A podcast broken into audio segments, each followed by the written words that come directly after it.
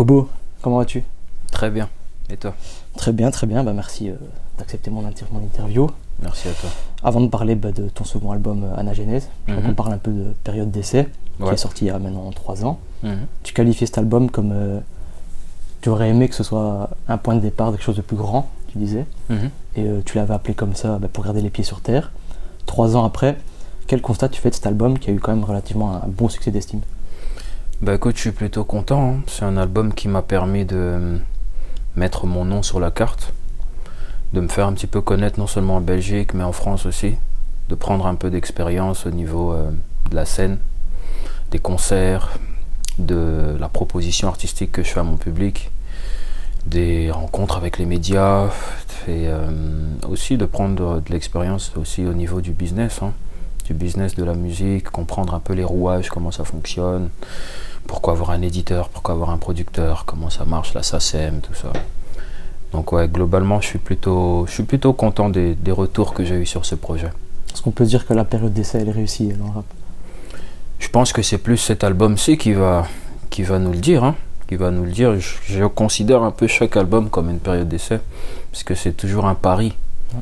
Tu proposes un projet, tu te donnes au max au, au niveau du travail, mais tu sais jamais vraiment euh, ce que ça va donner. C'est le public qui détermine euh, si c'est bon ou pas. Donc euh, je crois que la période d'essai, elle est finie pour le premier projet, mais elle, se- elle se prolonge. Ok. Il s'est passé trois ans entre période d'essai et Anagenèse, c'est Ouais. très long. Ouais. Qu'est-ce qui s'est passé dans ta vie euh, pendant cette période qui était relativement compliquée avec le Covid? Ouais, bah écoute, euh, l'année qui a suivi, euh, les mois qui ont suivi période d'essai, la sortie de période d'essai, j'ai eu pas mal de concerts. J'ai fait mes premiers concerts, j'ai eu des coplateaux, c'était vraiment une très bonne expérience. Ensuite, début 2020, on a eu la crise sanitaire qui a commencé. Et ça a freiné un petit peu euh, mes activités parce que ça a eu vraiment un impact sur euh, mon secteur, un impact euh, sur, mon, sur les activités de mes producteurs, sur les médias avec qui j'échangeais, sur les tourneurs qui étaient chargés de me, trouver des concerts. Donc c'est du temps que j'ai que cette, cette crise m'a redonné un peu de temps en fait. C'est du temps après que j'ai dû mettre à profit pour euh, justement apprendre, apprendre à améliorer ma direction artistique, à mieux travailler et à, à affiner ma vision en fait. Là, on se parle pour Anagenèse. Il y a deux définitions, l'Anagenèse, quand on regarde un peu le dictionnaire. Trois. J'en ai, ai relevé deux. Ouais, ok. Donc j'ai la transformation progressive d'une espèce Tout à fait. et la régénération des tissus vivants détruits. Yeah. C'est laquelle qui correspond le plus à cet album? Euh, les deux.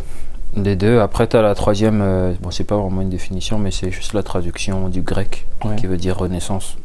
Et euh, c'est les trois thématiques principales de l'album, en fait. Renaissance, transformation, régénération. C'est... J'aime cette complexité, en fait, d'avoir trois définitions différentes, parce que je trouve que quand tu fais un album, c'est... ça peut pas être juste gravé dans le marbre avec un seul mot. C'est beaucoup trop complexe, surtout quand tu écoutes ma musique. Il y a différentes émotions qui transparaissent. Et euh, donc je me retrouve dans les trois. Quoi. Alors, J'ai noté justement le mot renaître. Je sais que tu es, retourné au Congo Ouais. pendant ces, ces trois, ces trois années. Ouais. Est-ce que tu as eu besoin de ce retour aux sources pour renaître musicalement? Ouais, peut-être pas au, dé- au départ, l'intention c'était pas de renaître musicalement, mais c'était juste déjà de, de renaître intérieurement. De, voilà, de me ressourcer, de retrouver ce lien avec ma famille et de redevenir un peu le mec que j'étais euh, avant la musique en fait. Parce que tu sais, quand on, on fait de la musique on, et qu'on est exposé aussi à, à- à- aux médias, à tout ça, on devient un peu un espèce de, de produit et on oublie un peu qui, qui on est. Tu vois ce que je veux dire? On devient finalement ce que le public fait de nous. Et j'avais besoin un peu de me détacher un peu de tout ça, surtout aussi du personnage que j'avais créé un Ouais. peu euh, dans le premier projet avec le masque et tout ça, tout ce, tout ce délire un peu kobo en fait. J'avais besoin de, de sortir de ça et de redevenir tout simplement la, la personne que j'étais avant quoi. Et ça m'a vraiment bien aidé. J'ai passé plus ou moins 8 mois, 7 mois au, au bled. Et ça m'a ça m'a vraiment fait du bien. On parle beaucoup de renaissance. Qu'est-ce qui change du coup entre le Kobo de 2019 et 2022 C'est la maturité. La maturité et la prise de conscience de ce qui se passe euh, non seulement en moi-même mais aussi autour de moi. Je pense que c'est ça. J'ai j'ai pris euh, trois ans de plus. Là, j'approche de la trentaine. Je vais avoir 30 ans dans 2-3 mois là. Et euh, ouais, je pense que c'est ça. hein. J'ai juste grandi j'ai appris à mieux me connaître et j'ai j'ai évolué quoi. Ça fait quoi d'approcher les 30 ans? Ça fait ça fait très peur. Ça fait très peur parce que je pense que c'est un âge où on fait le bilan. hein. On fait un peu le, le premier bilan de sa vie, le premier vrai bilan.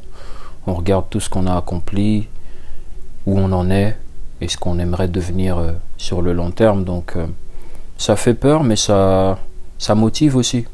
Vu qu'il y a un album qui sort, je pense que ça, ça me motive aussi. Je me dis que j'ai quand même fait les bons choix dans l'ensemble. Dans Anagenèse, il y a 18 titres, plus un bonus. Ouais. Tu as décidé de revenir avec un premier extrait qui est Fucked Up, Mhm, qui est euh, prise de risque sur une, euh, une prod rock. mhm. Pourquoi avoir choisi cet extrait en particulier? Parce que c'est le morceau qui se distinguait le plus pour moi dans l'album. En tout cas, c'est. J'étais sûr que sur ce morceau-là, personne ne s'attendrait à, Ouais, voir quelque chose comme ça. Et je me suis dit que c'était- c'était. C'est le genre de choses à faire en fait. Il faut toujours aller là où on t'attend pas. Parce que chaque album, c'est l'occasion de se renouveler et de proposer quelque chose de différent. Et à chaque fois, en fait, tu as le choix entre faire ce que tu faisais avant ou proposer autre chose. Et c'était le morceau qui, qui, qui correspondait le mieux en fait à ce que je voulais faire pour, pour redémarrer en fait. Il y a quand même un point commun entre période d'essai et Anagenèse. Ouais. C'est cette façon euh, d'agencer les, euh, les morceaux en mode doux, dur, doux, dur. Ouais. D'ailleurs, euh, Fucked Up, c'est un des plus durs, je pense. Ouais, ouais, ouais, je crois même que c'est le plus dur. Avec Boyzoo pour moi, parce que Boyzoo c'est quelque chose. Ouais, ouais. Est-ce que justement c'est pour marquer encore la dualité entre le Kobo masqué, ton alter ego, et le Kobo un peu plus timide Ouais, tout à fait. Dans les morceaux plus doux, je pense que je suis. C'est plus moi en fait, c'est ma personnalité générale. Après, euh, les morceaux plus durs, je pense que c'est une partie de moi. C'est, comme je dis, c'est, mon ombre. Et euh, il y a vraiment ce truc que j'ai voulu faire, c'est jouer aussi avec l'intonation, l'intonation de la voix.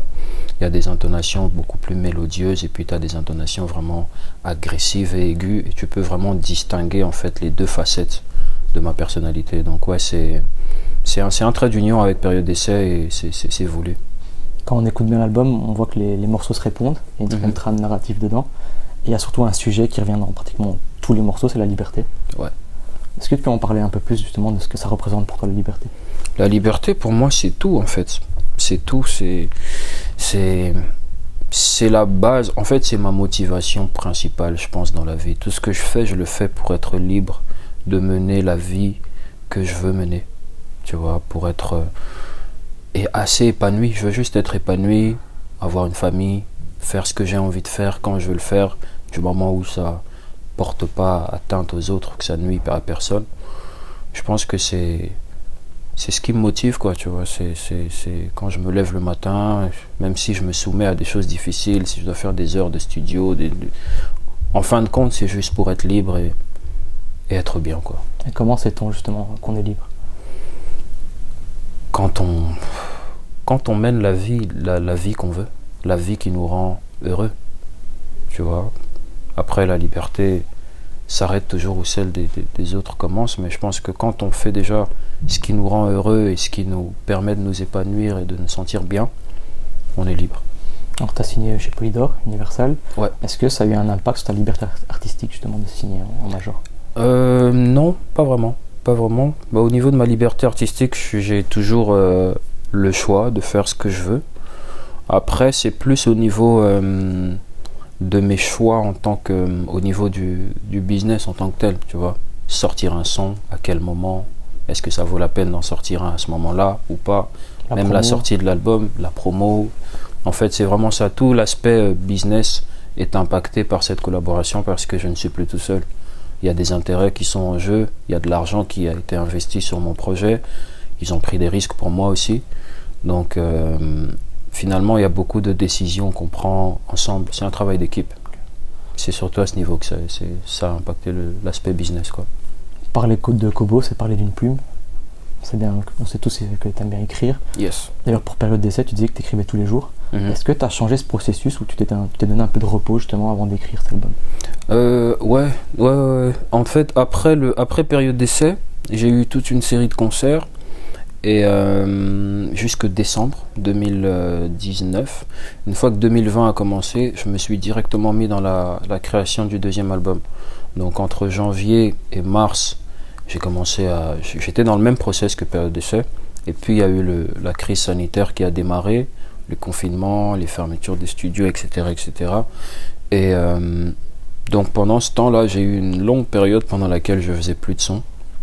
En tout cas pas euh, en studio. Et euh, je me suis laissé du temps en fait. Je me suis laissé du temps pour écouter d'autres choses, pour euh, regarder des films, regarder des trucs, vraiment m'inspirer. Et puis il y a eu ce retour au bled aussi.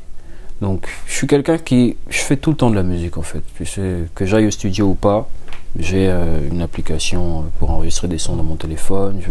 J'écris des trucs, on m'envoie des prods. Donc faire de la musique, j'en fais tout le temps. Mais la faire en me disant que c'était pour l'album, il y a eu quelques mois où j'ai, un peu décroché.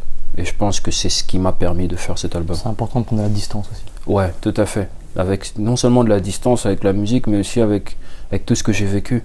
Tu sors un album, tu as des concerts qui s'enchaînent directement. Après les concerts, tu te mets directement sur l'autre truc. C'est, tu, tu frôles le burn-out en fait. Et je me suis dit non, il faut, il faut prendre un peu de recul et prendre le temps de, de réapprendre à vivre simplement parce que l'inspi vient de là finalement, de la vie.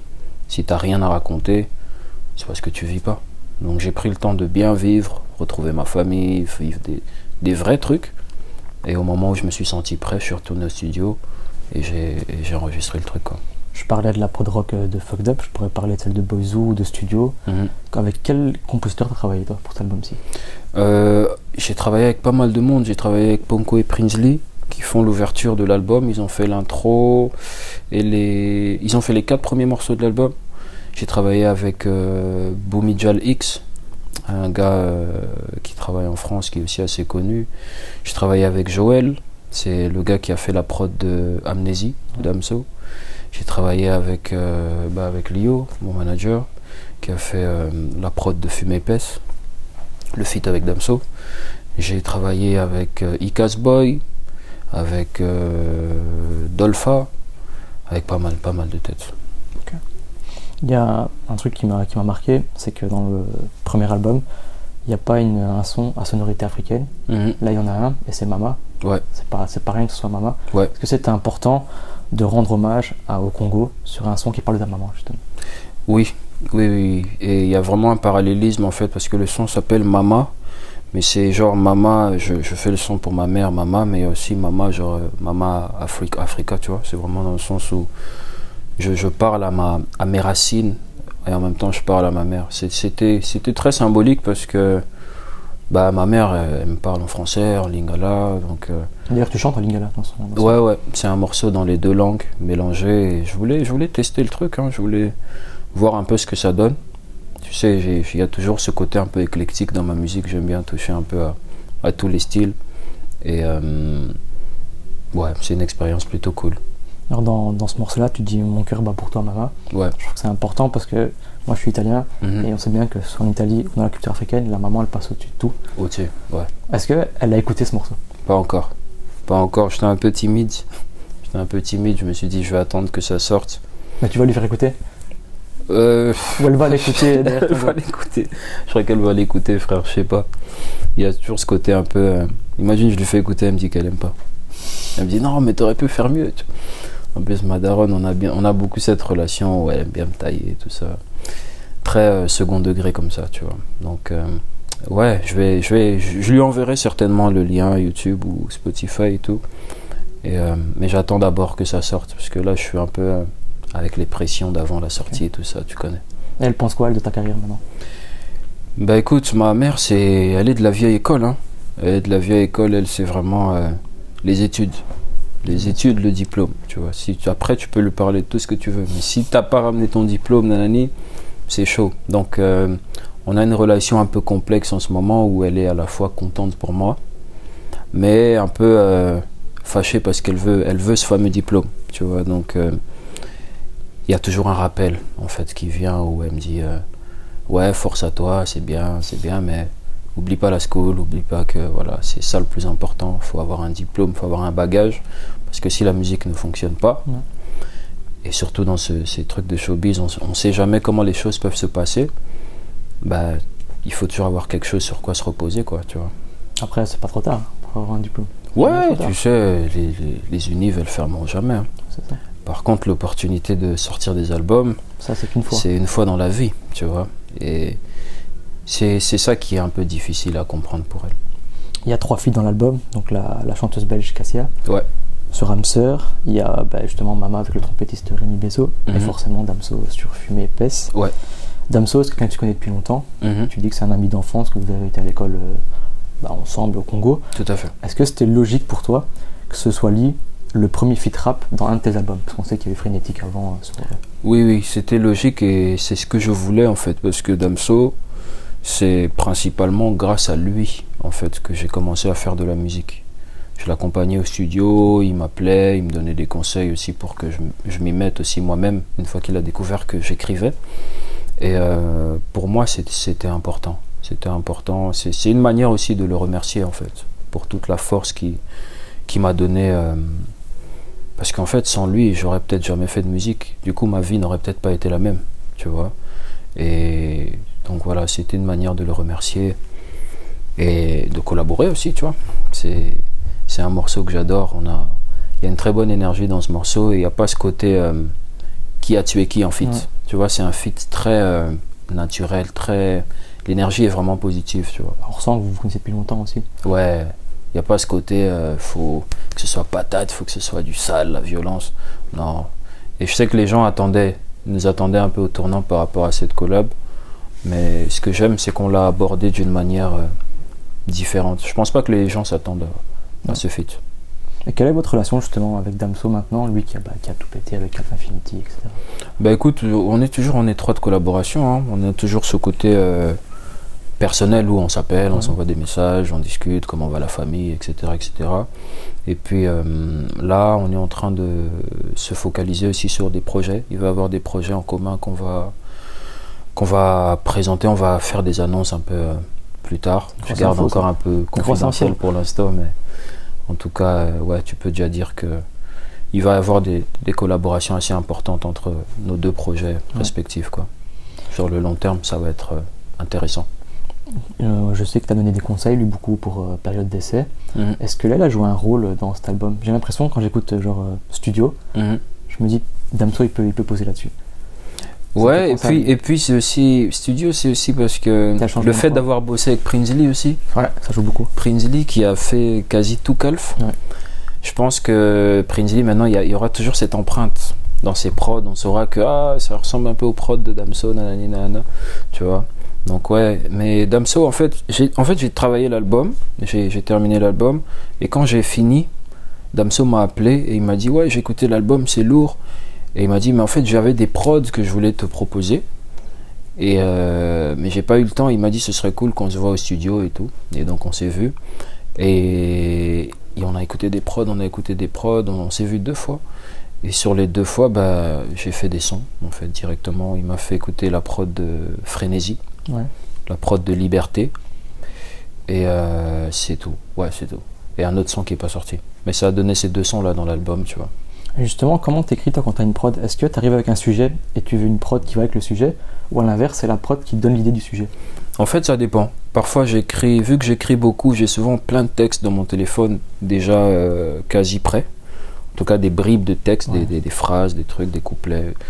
Et euh, pour période d'essai, par exemple, on m'envoyait des prods et j'écrivais tout de mon côté. Donc, je les écoutais et ensuite j'écrivais. Pour cet album-ci, c'est différent. C'est un album beaucoup plus intuitif et créatif. Ça veut dire que tous les sons du projet sont nés au studio. Ça veut dire que j'allais au studio, on faisait la prod et le son le même jour. Tu vois, donc ça c'était beaucoup plus éprouvant en termes de trucs parce que je me disais, je sors pas du studio tant que le son n'est pas fini. Tu vois. Et c'est comme ça qu'on a bossé chaque truc. Et c'était c'était lourd quand même à, à gérer en termes d'inspi, en termes de trucs. Et les, les sujets venaient juste en fonction de, de la prod, ou parfois un peu avant. Ça, ça, ça dépendait en fait de l'alchimie qu'il y avait avec euh, Tu le faisais euh, un son par session ou tu peux en faire plusieurs justement? Plusieurs. Un, ça dépend des jours. Parfois un, mais souvent plusieurs. Par exemple, avec Bonko et Prinsley, on en a fait cinq en, en deux jours. Le premier jour, on en a fait trois. Le deuxième jour, on en a fait deux. C'est comme un séminaire. Tu vois. Ouais, de ouf. De ouf. C'est- quasiment ça, en fait. C'est vraiment euh, booker le studio pour une grosse période de temps.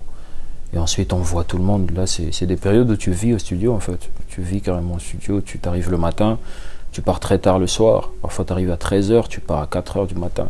Métro boulot studio, c'est ce que tu dis. Yeah, yeah, c'est c'est un cycle. Tu bosses de manière assez industrielle, mais il faut garder, euh, sans oublier de garder le, le côté passion, quoi. Dans l'intro et dans l'outro, quelqu'un te parle. Tu laisses parler quelqu'un Mhm. euh, au début et à la fin. Qui est cette personne? Qui est cette voix? Dans l'intro, c'est ma mère, et dans l'outro, c'est mon père. Ok. Donc il y a ce côté renaissance, tu vois. Pour qu'il y ait la renaissance, il faut que les deux parents soient là, tu vois. Bon, ma mère, c'est l'intro parce que c'est, voilà, c'est prénatalité. Prénatalité, je suis dans le ventre de ma mère, en fait, si tu veux. Je suis dans le ventre de ma mère et j'explique, en fait, en 1 minute 30, ce que sera, tout ce que sera ma vie et ce que sera l'album, en fait. Je t'explique que je vais arriver dans un monde violent, fucked up, et que je vais me perdre dans la musique, mais que je devrais apprendre à vivre, à garder un équilibre, que je vais me perdre par le chant des sirènes, tu vois, âme sœur, les femmes, tout ça. Donc c'est c'est c'est c'est vraiment ça. J'avais besoin qu'il y ait qu'il y ait ce côté un peu plus humain en fait, tu vois. Alors justement, tu parles de femmes, tu as une vision assez dire, pessimiste de l'amour, on peut dire ça. Est-ce que, est-ce que tu crois à l'amour véritable? Bien sûr, maintenant que les 30 ans arrivent bien sûr, pas d'amour, pas de vie. J'y ai toujours cru. hein. J'y ai toujours cru, mais c'est juste que j'ai vécu des expériences assez difficiles qui font que hum, j'ai une vision très réaliste de l'amour. Tu vois, je ne vois pas l'amour comme un truc rose et euh, c'est pas la disquette qu'on nous vend dans les films en fait. L'amour, le vrai amour, c'est difficile. Ça se construit sur la durée. C'est des hauts et des bas, c'est des épreuves. C'est c'est- c'est deux personnes qui, qui essayent, c'est deux vies différentes qui essayent de d'en former une seule et ça implique tout un tas de, de remises en question, d'épreuves, etc. tu vois. Donc je crois en l'amour. J'ai fait un morceau avec Kezia qui s'appelle âme sœur. Et euh, le refrain, je le fais en lingala, mais il veut dire laisse, laisse-moi t'aimer. Tu vois, laisse-moi t'aimer. En gros, c'est, je- j'essaie d'illustrer un petit peu la dynamique que je retrouve souvent dans mes relations où je suis plutôt un gars qui aime vivre l'amour. Tu vois, moi j'aime le vivre simplement et je tombe souvent sur des femmes qui veulent des garanties Ouais. et des engagements, un truc bien précis. Est-ce qu'on est ensemble? Est-ce qu'on n'est pas ensemble? Est-ce qu'on euh, on va tu te projettes avec moi ou pas? Et moi ça c'est c'est c'est la partie un peu euh, que je trouve très superficielle. Tu vois, je me dis c'est trop facile de rencontrer quelqu'un et de se dire ok on est ensemble. Donc en c'est quoi en fait le délire? Si tu veux tu te mets en mode femme bien et si tu veux tu te mets en mode salope. Ouais. C'est superficiel. Moi je- ce que je te propose c'est laisse-moi juste t'aimer, vivons l'histoire comme on la vit et on verra ce que le temps va faire de notre relation. Et aime-moi en retour. Voilà, tu vois. Donc euh, c'est pas une vision pessimiste mais juste réaliste.